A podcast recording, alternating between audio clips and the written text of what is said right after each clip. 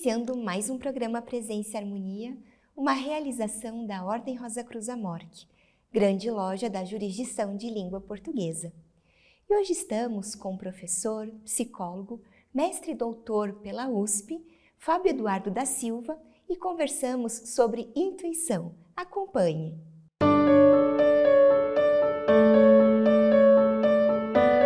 Fábio, que bom voltar a recebê-lo aqui no programa Presença e Harmonia. Seja bem-vindo. Obrigado, Vivian. Fico muito feliz de poder presencialmente de novo, né, estreando aí essa nova fase que a gente está vivendo mais física de novo, né, mais presente. E é sempre uma honra e uma alegria poder contribuir com o programa, enfim, com a ordem, né, de uma forma geral. Muito grato. Obrigada. E hoje a gente vai falar de um assunto que é muito querido por nós Rosa Cruzes, que é a intuição. Então, você pode começar contando para gente o que é intuição?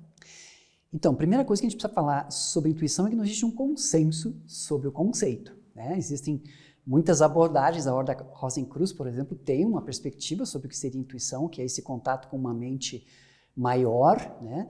Um fragmento desse contato, a inspiração é quando você já fica em contato direto, e a iluminação é quando você faz a ponte final, enfim, né? Mas dentro das várias linhas que estudam, a gente podia citar a psicologia, a neurociência, a filosofia, a psicologia social, uma área que estuda intuição também, né? Existem muitos conceitos. É, na minha revisão de literatura sobre isso, eu cheguei a um conceito bem genérico que é a intuição é um tipo de processamento não consciente, ou seja, abaixo do nosso limiar da consciência. A gente pode estar tendo alguma experiência intuitiva agora sem perceber, ok? Inteligente. Ou seja, não é um processo aleatório que coisas não conscientes chutam de qualquer jeito. Não, há uma inteligência, há um direcionamento disso. Esse, esse conceito de intuição é bastante amplo, obviamente, né? e a gente acaba chegando de que existem vários tipos de intuição. Por exemplo, a gente aprende muitas coisas de forma não consciente. A gente aprende observando as pessoas, por exemplo, e não percebe que na, na observação a gente está, né, a gente aprende escutando, às vezes a gente escuta uma série de coisas num nível não consciente, fica guardadinho, depois a gente lembra, mas não lembra da onde que a gente escutou. Às vezes a gente até acha que é autor de alguma coisa e escutou em outro lugar, né? que é um plágio não consciente, por exemplo. Então, a maior parte do nosso aprendizado é não consciente. A gente está sempre aprendendo coisas. Mas a gente não está ciente do, de tudo que vai para a memória, de como é que fica. Depois, quando lembra, um pouquinho do que a gente aprende não consciente, a gente lembra, ah, isso aqui eu aprendi. Mas a maior parte não. Então, são aprendizados não conscientes que nos levam a ter uma orientação, uma ideia, às vezes até uma ação. Né? Esse é um tipo de, de intuição, por exemplo, intuição mais de caráter cognitivo. É, uma outra intuição diz respeito a aprendizado motor. Então, a gente aprende a fazer coisas por exemplo, a gente aprende a dirigir. Agora estava vindo para cá e tinha um carro de autoescola. Eu pensei, ela vai sair bem devagarzinho, então vou pelo lado, né? Por que, que sai devagarzinho? Porque tem que sair consciente, você tem que estar tá ali, né? Verificando o que, que você está fazendo tudo direitinho, né? Depois que aprende, esquece, você não fica mais consciente disso. Você já né, faz tudo automático e tal, uhum. que é o normal. Inclusive, as estruturas que são feitas para você ter esse procedimento de consciente, elas são desestruturadas, são desligadas. Não há mais por isso que se tornar consciente de ações não conscientes e automáticas é difícil, leva um tempo. E diga-se de passagem, é um passo para você se apropriar mais da própria intuição. Mas de qualquer forma, o aprendizado motor, ele acontece e depois a gente automatiza. Não é bom que a gente tenha consciência para fazer algumas coisas. Aliás, a maior parte delas, diga-se de passagem, a gente não usa de muita consciência. Estou né? dando alguns exemplos. Um outro tipo de intuição um pouco mais sutil diz respeito, uh, mas ainda não tão sutil, diz respeito a gente avaliar a emoção das pessoas. Né? Então a gente está sempre olhando para as pessoas, buscando saber se se está ok, se o que a gente está fazendo está agradando, se não está agradando. Né? Se a gente encontra uma pessoa com um olhar mais severo para a gente, a gente tem uma, uma sensação. Né?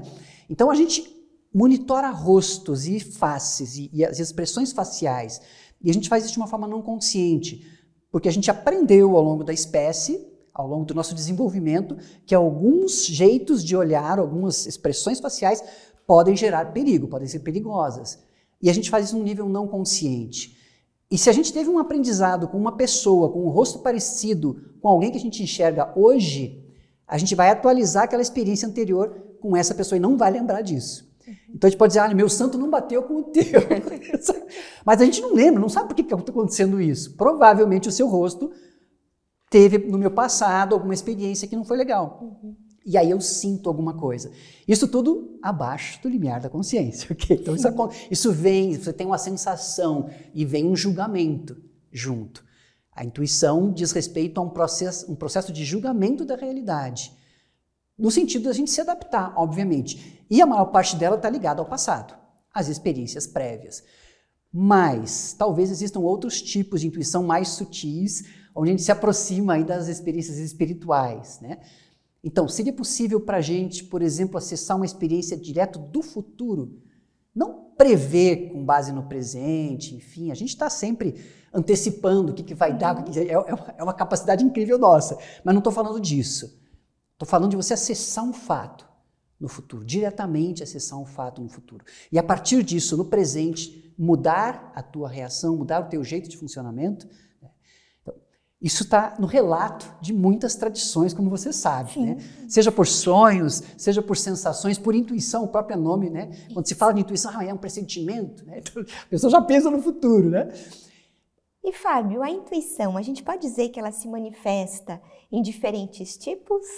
Aparentemente, sim, isso é possível. Né? Não só pelos relatos, a psicologia anomalística, que é uma das áreas que estuda o processo intuitivo, é, tem uma pegada tanto no sentido da experiência, o que a pessoa relata, e aí é bacana gente conhecer, ouvir, fazer levantamentos de casos, né, e existem muitos estudos nessa área, como trabalhar também com um plano experimental. Ou seja, você vai para um laboratório e você controla as variáveis, para que você não fique, ah, mas pode ser que tenha sido só uma coincidência, né? Então, a pessoa estava dirigindo e de repente ela teve uma sensação ruim e, e, começou a frear o carro e parou o carro e não fazia sentido nenhum. E logo adiante deu um acidente. E ela se esquivou daquele acidente especificamente porque ela teve aquela atitude.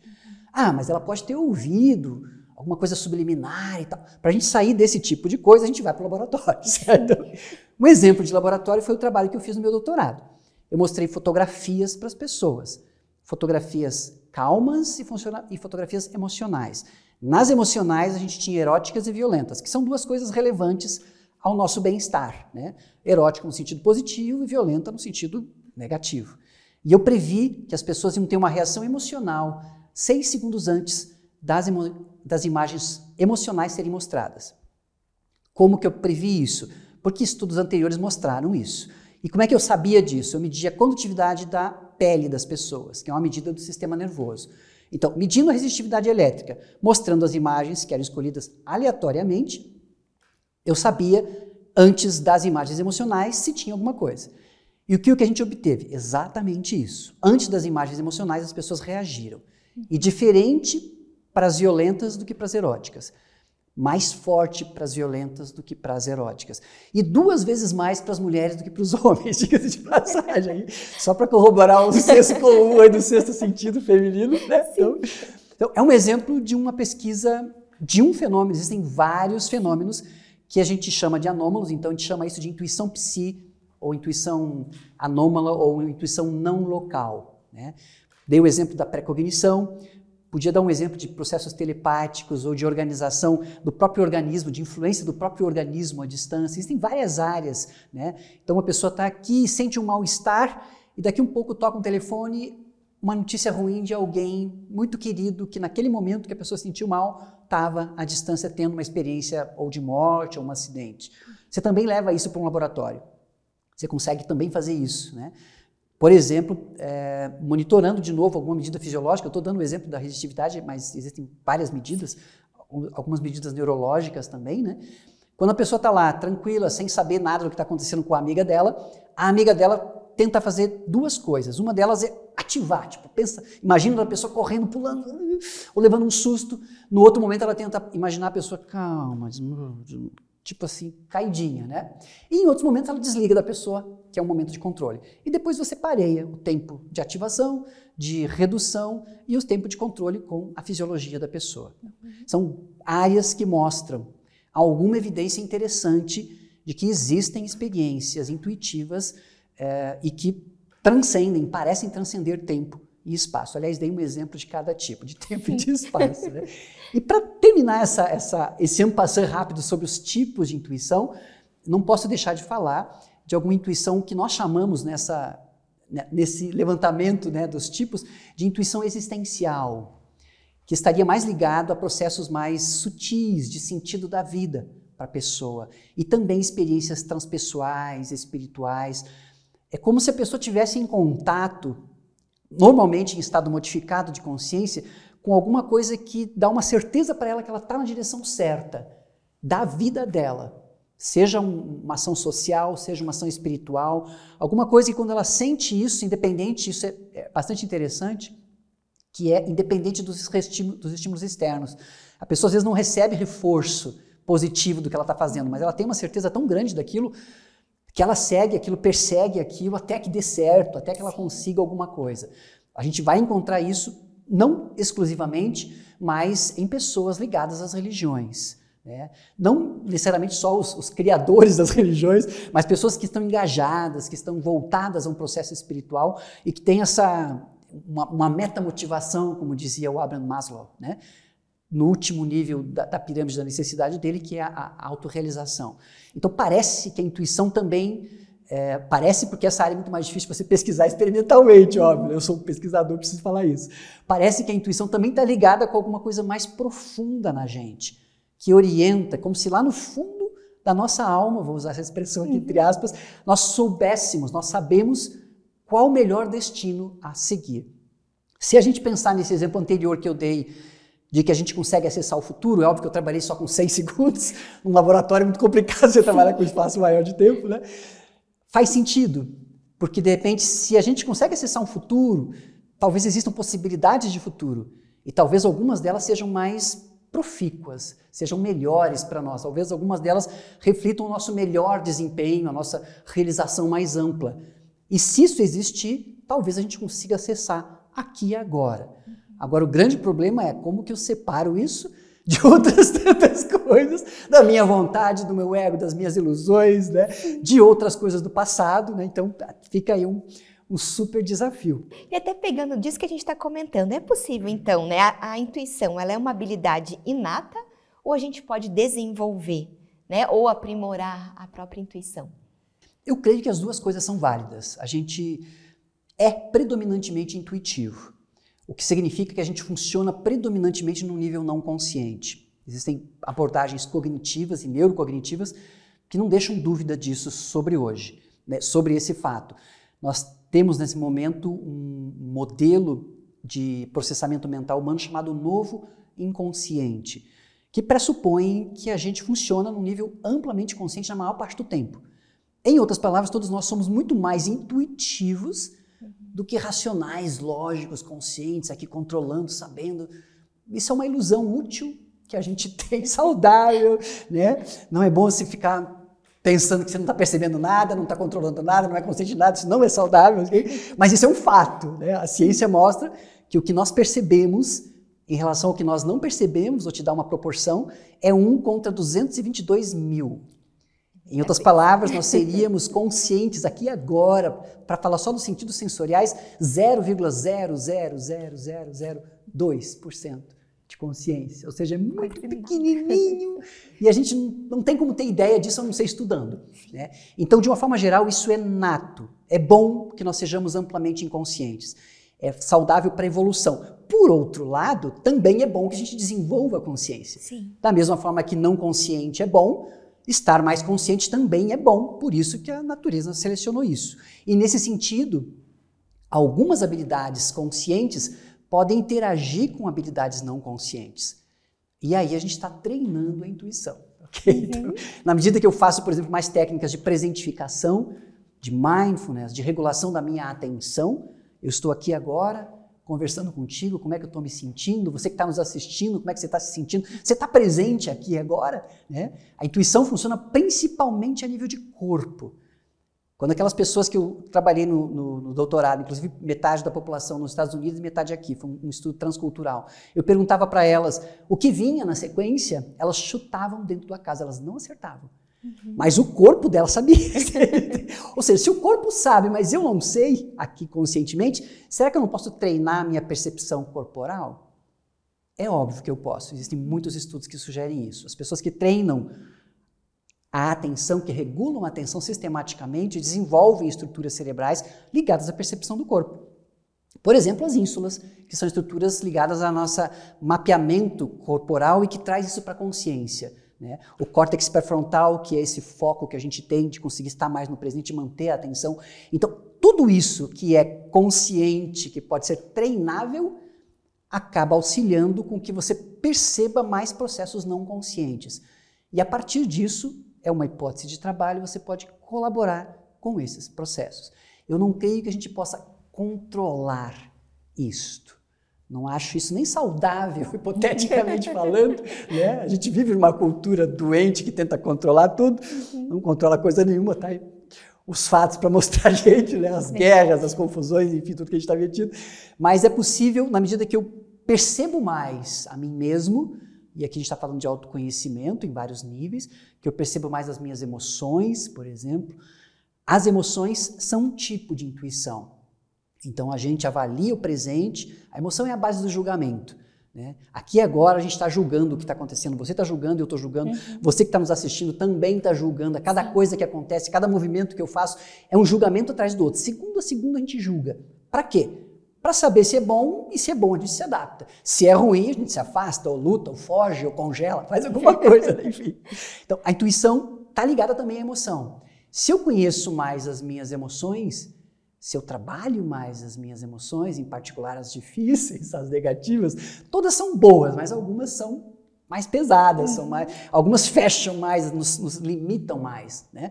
São tão importantes quanto as positivas. Mas na medida que eu conheço mais isso, eu também posso gerenciar melhor isso. Algumas emoções não são oportunas. Se eu ficar com raiva agora, não vai ser legal nesse sim, momento. Sim. Então, preciso regular isso, fazer alguma coisa para voltar a um estado legal. Né? Se eu ficar com muito medo agora, trava meu, meu conhecimento. Né? Então, se eu for dar uma aula, às vezes eu, esses dias eu fui dar uma aula e teve um problema técnico. Aí veio a pessoa para tentar resolver o problema técnico. Uma certa altura ela desistiu e disse: Ó, oh, professor, se vira. E saiu. Eu fiquei, poxa vida, que hora, parabéns, legal, bacana, que bom. Bom, eu fiquei mais meia hora para resolver o problema e fiquei com raiva da pessoa, óbvio. Sim. Dar uma aula com raiva não rola. Uhum. A raiva é uma emoção que deixa a gente, ó, ó, ó, burrinho. Com o perdão dos animais que são muito inteligentes, mas é uma construção nossa. a gente fica fechadinho, sem capacidade cognitiva.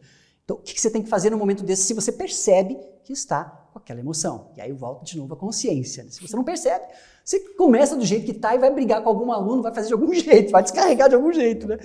Usa alguma técnica de regulação emocional. E a partir disso, volta a um estado que seja favorável e flui de novo por outros caminhos, entende? Então vejam que isso já é um tipo de treino da Sim. própria intuição. Tanto dessas mais básicas, como eu creio das mais sutis.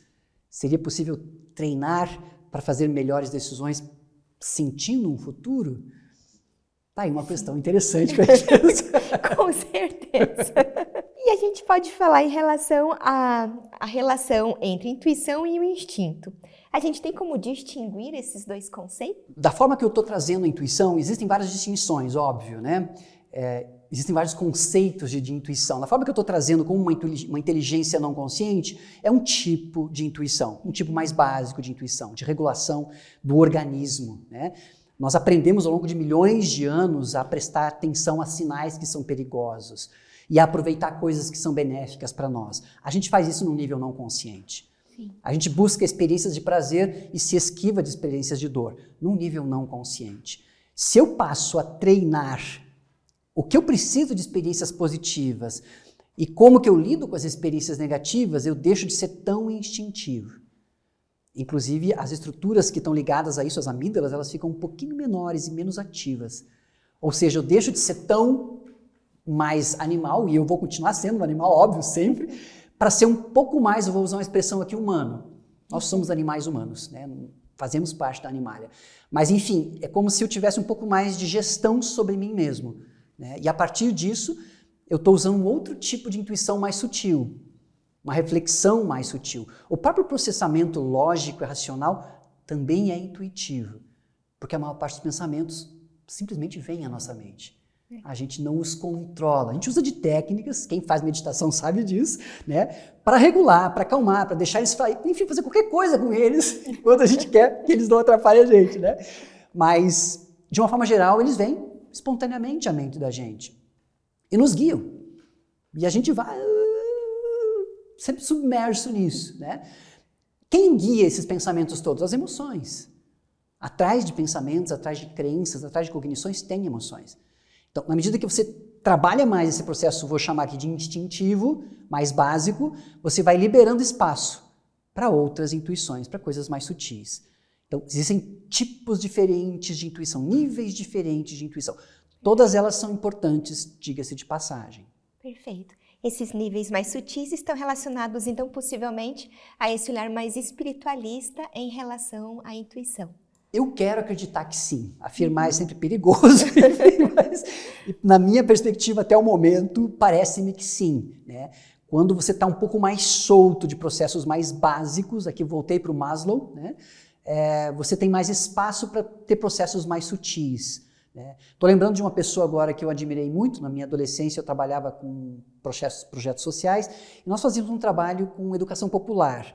E nesse momento nós conhecemos aqui em Curitiba uma pessoa que é o Marcelo, se a memória não me falha agora, que tinha, ele era coordenador do Movimento Nacional de Meninos e Meninos de Rua. Tinha uma chácara aqui em Curitiba, inclusive. Num dado momento da vida dele, ele entendeu que aquele processo tinha fechado, outras pessoas iam tocar aquilo, e ele sentiu vontade de ir para São Paulo para trabalhar com os moradores de rua. Muito bem, ele fazia parte da Igreja Católica, ele podia ir de avião, ou podia ir de carro, ou podia ir de ônibus. Como que ele foi? Como? Como que ele foi? A pé. Okay? ele foi a pé. Eu não sei quantos dias ele levou, enfim, não importa, né? Mas o que eu estou dizendo é que uma pessoa dessa não está motivada por processos básicos. Uhum. E ele está morando na rua com os moradores. Não está motivada em conforto, não está motivada por coisas que para nós são caras, para a maior parte de nós são caras. Já está motivado por processos mais sutis. Ou seja, onde a fisiologia e processos mais básicos já não são mais tão importantes. Uma crença tão forte naquilo que ele estava fazendo, ele vem de uma tradição franciscana, né, do uhum. desapego, da pobreza, enfim, da dedicação, que aquilo é sentido, aquilo faz sentido. Então você já está num nível mais sutil da. Tem um exemplo só para, existem outros tantos. Quis pegar um simples para não ficar tão, não pegar uma pessoa mais conhecida, mas existem muitas, como a gente sabe na cultura, né? Então, Isso, perfeito. Agora, existem perigos relacionados ao uso ou desenvolvimento da intuição? E se sim, como que a gente pode lidar com ele? Pois é, até agora parece que está tudo muito bacana, né? tudo muito bonito, vamos lá, vamos treinar a intuição, gente, que é tudo de bom, né?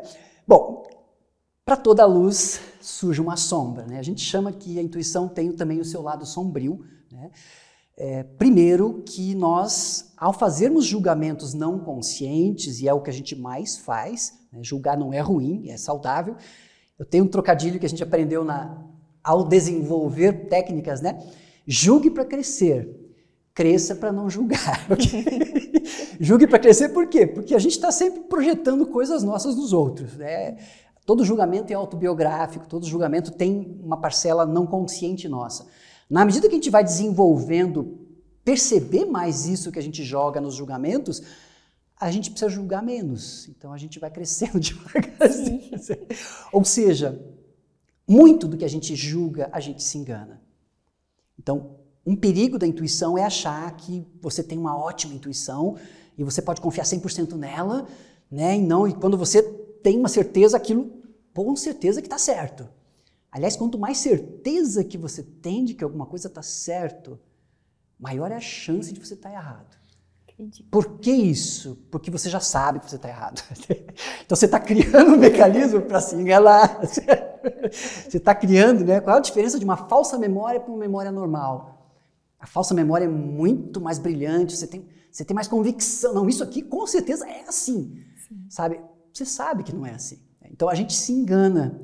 A intuição tem esse lado de que, como é não consciente, muito do que acontece nesse nível a gente, a gente não fica nem sabendo que a gente se enganou. Então, treinar a intuição implica em treinar humildade. Valores que estão presentes em todas as tradições, inclusive Isso. na Ordem Rosa Cruz.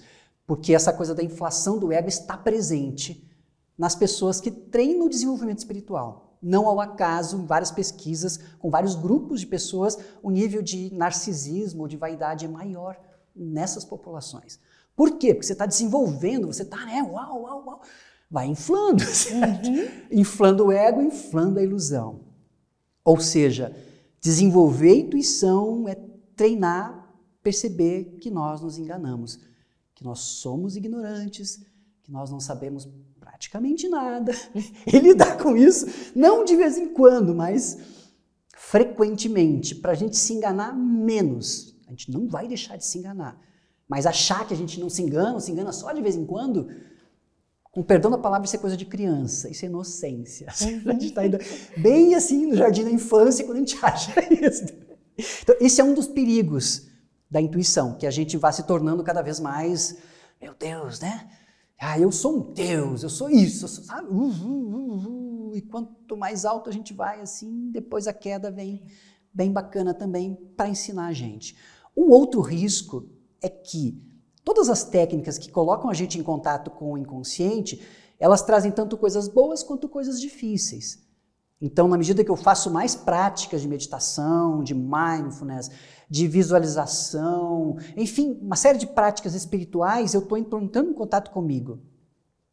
Eu posso ter experiências difíceis, eu posso ter efeitos adversos, emocionais, orgânicos. Né?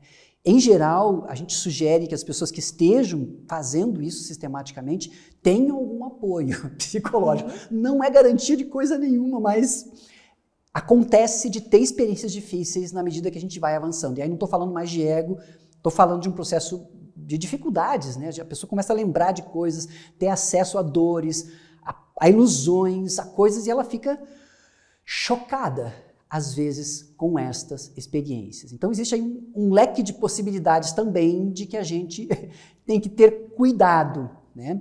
O ideal é que a gente vá devagarzinho e que a gente não faça isso sozinho, que a gente faça isso num grupo para poder estar tá partilhando, para poder estar tá corrigindo algumas coisas nossas. A gente não pode esquecer que nós somos muito humanos muito, muito humanos. Ainda que provavelmente tenhamos alguma coisa divina dentro de nós, eu creio muito nisso, é uma crença forte em mim, mas eu sou muito humano, eu erro muito.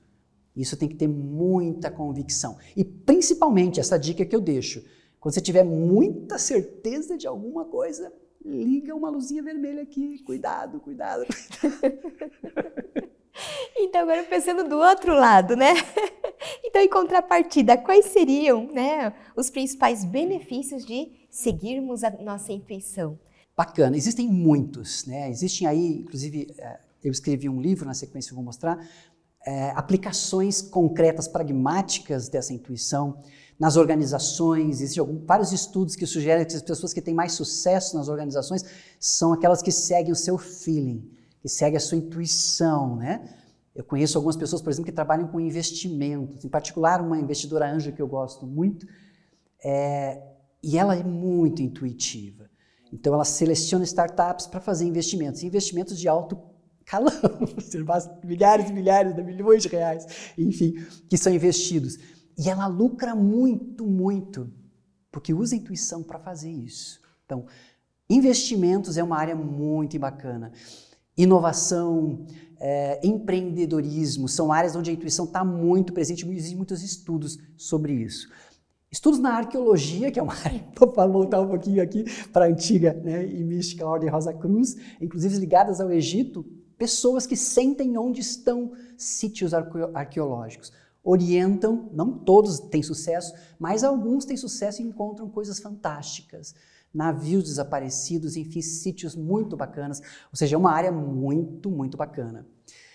Em 98, quando eu fiz um curso nos Estados Unidos, eu conheci pessoas que trabalham para a polícia, sensitivos que trabalham para a polícia, né? E a gente fez alguns experimentos com eles e a gente soube de casos muito interessantes. Essas pessoas conseguem ajudar a polícia a localizar pessoas desaparecidas, é, assassinos, localizar, enfim, situações assim que eles não teriam como. Tanto que no começo eles eram, foram presos porque achavam que eles estavam envolvidos. Para a pessoa saber de tudo isso, ela só pode estar Sim. envolvida de algum jeito. Né? É uma outra área muito interessante também. Né? É... Nós fizemos aqui em Curitiba um treino com, estava comentando contigo antes, né, com corretoras de imóveis para elas treinarem a intuição e tentar ser mais assertivas com relação à indicação de imóveis que elas teriam para as pessoas que vêm ao encontro delas. Nós fizemos um protocolo experimental onde elas tinham que acertar numa ficha com cinco pessoas e 60 imóveis qual imóvel ia ser locado, né? Fizemos esse teste com pré-cognição e clarividência antes e depois da experiência. E o resultado foi positivo. Então, Parece que as pessoas usam a intuição nas suas vidas profissionais. Isso é uma área muito interessante. Aliás, a supervisora dessas pessoas, que eu não te falei antes, ela fez só um ensaio com a gente, teve um score assim, extremamente alto. E era a pessoa que mais locava e que mais. Eh, por isso que ela tinha chegado a esse cargo. Uhum. Então, é muito provável que a intuição esteja ligada ao sucesso profissional. Mas trazendo para a vida pessoal, vamos dizer assim, né? Existem outras tantas áreas práticas, mas como a gente tem a maior parte do nosso processamento não consciente, se a gente passa a se ouvir mais, a gente passa a fazer melhores decisões. Decidir melhor é uma vantagem efetiva de treinar a intuição. E a decisão está na base de toda a vida da gente, como você sabe. Mas também resolver problemas. Às vezes, diante de uma circunstância, a gente fica, né? E quando tem um problema, a gente fica ansioso, ansiosa, fica com a emoção, a flor da pele, e a emoção fecha.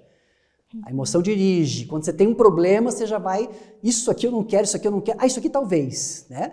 Então, a, talvez a emoção, e na maior parte das vezes, ela, é, ela, ela é útil e ela é boa, mas às vezes a gente precisa de um outro tipo de intuição. Porque às vezes o que a gente não está querendo pode ser a solução. Uhum. Ou às vezes uma coisa que não está nem passando na cabeça da gente pode ser a solução. Então a intuição pode ser usada e é utilizada como uma forma para resolver problemas e até evitá-los, diga-se de passagem, voltando dando um passo atrás, né? Muitas pessoas têm experiências intuitivas que lhes trazem que alguma coisa ruim está por acontecer. E frequentemente elas conseguem se esquivar disso. Às vezes elas não seguem e não se esquivam e tem problemas. Existem muitos casos, inclusive envolvendo a vida. Você viu que o, o, o, caso que eu falei, a pesquisa que eu fiz no doutorado, a gente trabalhava com, com coisas biologicamente relevantes, né? Sobrevivência, então violência, e a questão do erotismo. Então, parece-me que a necessidade evoca a intuição. Então, se a necessidade evoca a intuição, se a gente tem alguma dificuldade, e pode ser inclusive orgânica, a intuição pode ajudar para resolver ou para esquivar. Então, é bem, bem interessante. Eu lembro agora pontualmente de um exemplo de uma enfermeira que está concluindo o seu doutorado agora e ela estava na parte de baixo do hospital e sentiu intuição de ir onde estavam as UTIs, mas ela não, ia para lá. Mas ela já tinha tido experiências intuitivas antes e ela seguiu isso. E ela foi e tal, e num dado momento ela sentiu vontade de entrar num, num, numa sala de UTI, que não tinha nada, não era paciente dela, nada. Entrou. Tudo normal, nada. acho que não deu certo a minha intuição, né? Deu alguns segundos, desligou os equipamentos. Porque ela estava ali. Uhum. Ela conseguiu reiniciar os equipamentos e salvou a vida daquele paciente. Então, intuição e sobrevivência, intuição e, e, e profissões de risco, pessoas que trabalham com segurança, tem muitos e muitos casos. Os bombeiros treinam intuição, porque isso salva vidas deles e dos outros. Então, existe um leque muito grande de aplicações. E sem falar na espiritualidade, que é a nossa, nossa bússola para cima, vamos brincar assim, né? Então, Isso. Então... E até, ó, gente, estamos conectados, porque daí que vem justamente a minha próxima pergunta. Então, como que a intuição ela pode nos ajudar a alcançar um estado de equilíbrio interior hum. para promover o bem-estar emocional? Hum. Então, eu diria que nós somos um sistema muito fantástico, funcionando na maior parte dele de forma autônoma sem que a nossa percepção consciente consiga acompanhar. Imagina você acompanhando agora tudo que está acontecendo no seu organismo. Coração, sangue, enfim, né? No, enfim, é uma infinidade de coisas que funcionam sozinhas, certo? Mas as decisões que a gente toma aqui em cima também influenciam lá embaixo, no sistema, porque é um sistema. Né? Então a ideia é que a gente possa, aqui na cabine de comando, vamos brincar assim, né? Existe uma expressão em neurociência cognitiva que é o general, uma expressão um pouco machista, ok? O general iludido, a gente tinha que usar os dois gêneros aqui, né? Mas tudo bem. Mas a ideia é que seja o, o grande, né? Ou a grande que manda, que desmanda, iludida. Por que iludida? Porque quando a gente faz uma decisão aqui em cima, o processo já foi tomado aqui embaixo. já, já tem, já, quando chega as informações para decidir, e eu estou falando do próprio cérebro mesmo, recebe inputs de várias estruturas, quando o córtex pré-frontal, o ventro medial, um nome bem feio, que fica aqui atrás da testa, na parte de baixo, faz uma tomada de decisão, calculando o custo-benefício, todas as outras estruturas já trabalharam para que essa estrutura faça. Em outras palavras, quando a gente decide, o processo já está decidido. Qual que é a vantagem para o organismo de você tomar mais consciência? Você pode colaborar mais com esses processos. Você passa a não ser mais um general ou uma generala, não sei se existe essa impressão iludida, né? E você desce um pouco lá de cima, conhece mais o sistema, cuida mais do corpo, que é algo muito, muito importante. Tudo que acontece aqui tem a ver com todo o resto do sistema, em particular aqui, que são os intestinos, o nosso segundo cérebro, onde a maior parte dos neurotransmissores que definem tudo o que a gente é aqui são produzidos pela qualidade do que a gente come. Então, cuidar mais do sistema, cuidar mais de processos emocionais, cuidar mais da nossa própria atenção, do que a gente pensa, tudo isso é investir num bem-estar e implica, de alguma forma, trabalhar com intuição porque essas coisas funcionam de forma não consciente. Então a gente vai se apropriando devagarzinho, e é bem devagarzinho mesmo, certo? E colaborando mais para que a gente possa fazer o que eu chamo de uma coliderança com a gente mesmo. Né? Então existe mais sabedoria para baixo do que para cima da consciência, não tem nenhuma dúvida disso. E aqui em cima, quando percebe isso, precisa baixar as orelhinhas, se humildar e colaborar. O que, que eu posso fazer para melhorar? Porque tem muitas coisas que você pode decidir, que você pode ajudar, que você pode fazer que o sistema funcione melhor, ouvindo o próprio sistema, não decidindo sozinho. Quem se acha muito racional, muito lógico aqui em cima, ah, isso é coisa do passado. Isso é coisa né, de alguns séculos atrás. Há pouco tempo, 30, 50, 60 anos, nós descobrimos que nós não somos racionais do jeito que a gente imaginava. nós somos muito mais outras coisas do que racionais, muito pouquinho racionais. Então, se nós temos pouquinha consciência e pouca razão, a gente tem que usar isso para se harmonizar com o resto do sistema, não para querer controlar o resto do sistema, porque isso não é uma capacidade humana, biologicamente falando. Sim. Fábio, você comentou com a gente a respeito das suas pesquisas e justamente da publicação de um livro a respeito. Você pode comentar um pouquinho? Posso sim, com certeza. Eu tive a oportunidade, a honra de concluir recentemente, né? esse livro que chama Psicologia Anomalística, Explorando Experiências Humanas Extraordinárias, junto com um colega lá da Universidade de São Paulo, o Leonardo Breno Martins, né? pela editora Intersaberes. É um livro, em alguma medida, acadêmico, então ele faz é de divulgação científica, que cobre várias e várias áreas, inclusive essas áreas que a gente pontuou da aplicação da intuição, as várias linhas de pesquisa de fenômenos anômalos relacionados à psique, é o tipo de intuição anômala ou não local, né? E é uma obra bastante interessante porque ele traz tanto o aspecto, digamos assim, acadêmico, científico, voltado à pesquisa, quem tem interesse em fazer pesquisa é uma obra inevitável no Brasil, né? Como traz uma coisa mais pragmática, de dicas, de estruturas que você pode ter, de repente, uma intuição para usar para desenvolver a tua própria intuição, porque traz, aborda um pouco disto também. E também traz a diferenciação entre transtornos mentais e experiências anômalas, que é um pouco desse risco também que a gente falou, de ter algumas experiências que podem, de repente, ter um viés de ter, não, ter, não ser saudáveis. Então a gente tem que ter esse cuidado também. Né? Uma obra que fica aí para os colegas que tiverem interesse, né? É, nós temos a divulgação dele no próprio site da Intersaberes, mas você pode fazer contato conosco também pelo site institutoneuropsi.com, que a gente também tem a obra, e aí recebe autografada. Oh, que beleza. E Fábio, para a gente poder finalizar nossa conversa, passou muito rapidinha. Qual seria um conselho que você pode dar para quem gostaria é, de aprender a confiar mais na sua intuição? Bacana, eu acho que a gente precisa experimentar, né? É um, é um, desenvolvimento que a gente começa, não termina nunca mais, obviamente, né? quem sabe. Quem trabalha na espiritualidade, você que está me ouvindo, se você tem práticas, você sabe que é um começo sem fim, você vai, né? Mas a gente vai se experimentando, se explorando e testando a intuição em coisas menores. Algumas vezes a gente se depara com coisas grandes e tem que decidir. Então, nesse momento, é um momento bacana de você confiar mais nesses processos que são mais sábios que a nossa própria consciência. Não há nenhuma dúvida que processos não conscientes sabem mais e melhor do que eu aqui em cima consciente. Por outro lado, não é nem tanto lá e nem tanto cá. Se temos uma parte consciente, certo? É importante usá-la bem, né? Para colaborar com esse sistema. E na medida que a gente vai fazendo isso, a gente vai confiando mais. Até porque se a gente já sabe o que existe no futuro, a gente também sabe aqui e agora qual a melhor atitude a fazer.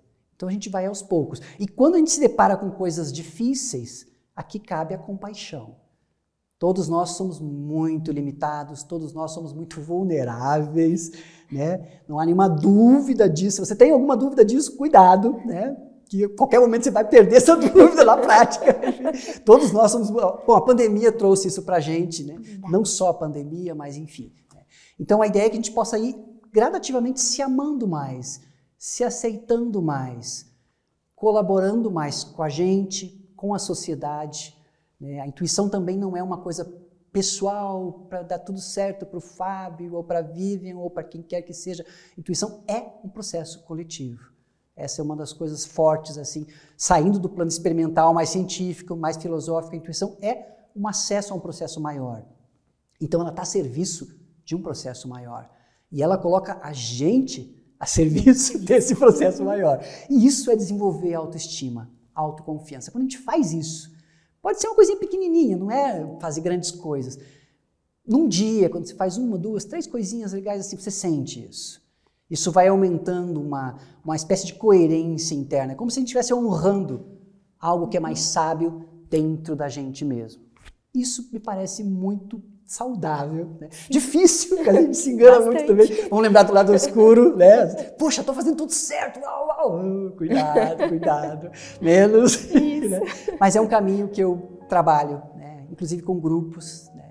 no sentido de desenvolvimento da intuição. Nós temos um método que criamos para isso, mas eu não sei se dá tempo da gente falar disso agora. É, eu lembro dos seus cursos, tudo, né? Dos, dos momentos que você justamente é, jogar bola, né? Acho que não sei se ainda faz parte, algo nesse sentido da gente ver como é que nós estamos atentos àquele momento. Né? Fábio, quero agradecer muito né, a sua presença aqui, tudo que você compartilhou conosco hoje. Muito obrigada. Eu que agradeço, Vivian, a você que está nos assistindo. A gente segue colaborando. Obrigada. Aproveito para lembrar do nosso e-mail presenceharmonia.morte.org.br. É muito importante para nós essa via de comunicação que nós temos com você que nos assiste. Agradecemos a participação conosco hoje e até o nosso próximo encontro. Paz profunda!